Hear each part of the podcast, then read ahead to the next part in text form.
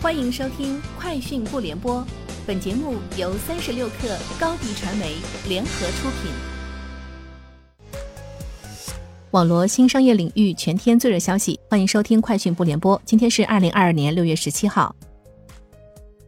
继比亚迪、长城汽车后，汉马科技日前宣布停产燃油车，同时多家海外车企近期也陆续表态加入停产燃油车俱乐部。专家认为，新能源汽车产业发展前景广阔，车企电动化转型成为趋势，但基础设施配套不足等短板亟待补齐。京东超市日前与食品生鲜快消行业的一百一十一家企业签署确保供应链稳定长期战略合作协议。参与签署协议的企业把京东作为主销渠道和供应链合作伙伴，在双方已有的长期供货供应链合作的基础上，强化技术、数据及供应链协同，进一步深化合作。面对疫情、地震等特殊情况，当广大消费者对民生商品有突发需求时，双方将尽力保障货品优先入仓，确保京东库存充足，从而实现民生物资供应充足、稳定、及时、平价。三三淘宝商店情报数据显示，二零二二年五月，抖音及其海外版 TikTok 已超过六千四百万下载量，蝉联全球移动应用非游戏下载榜冠军，较二零二一年五月下降百分之十九点四。其中，抖音的下载量占百分之十六点六，TikTok 印尼市场的下载量占比为百分之九点二，Instagram 以超过五千七百万次下载排名第二，较去年五月增长百分之十七点六。排名前五的另外三款应用依次是 Facebook、WhatsApp 和 Snapchat。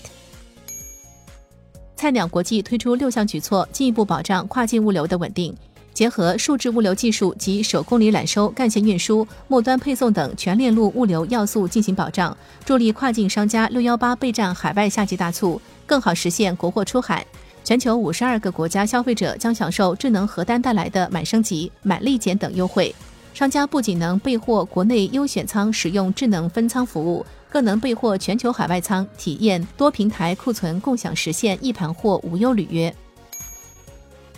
三十六氪获悉，近期有报道指出，二零二一年全球平板电脑应用处理器市场收益增长了百分之十二，达到三十亿美元。苹果、英特尔、高通、联发科和三星 LSI 占据了二零二一年平板电脑应用处理器收益份额前五名，其中苹果以百分之六十二的收益份额领先，其次是英特尔百分之十二和高通百分之十。据报道，丰田汽车十六日发布消息称，十七日至七月八日，在日本国内七家工厂的十一条生产线设置最多十一天的停工日，受影响数约为四万辆。丰田把六月的全球生产计划从约八十万辆下调至约七十五万辆，上年同期为八十三万辆多。丰田将维持约九百七十万辆的二零二二年度全球生产计划，七月的计划将在今后公布。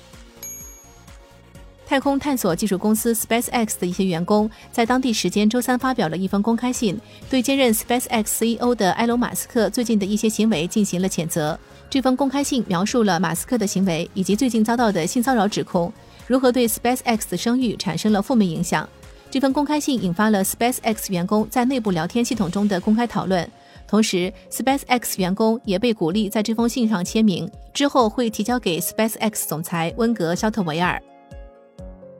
以上就是今天节目的全部内容，明天见。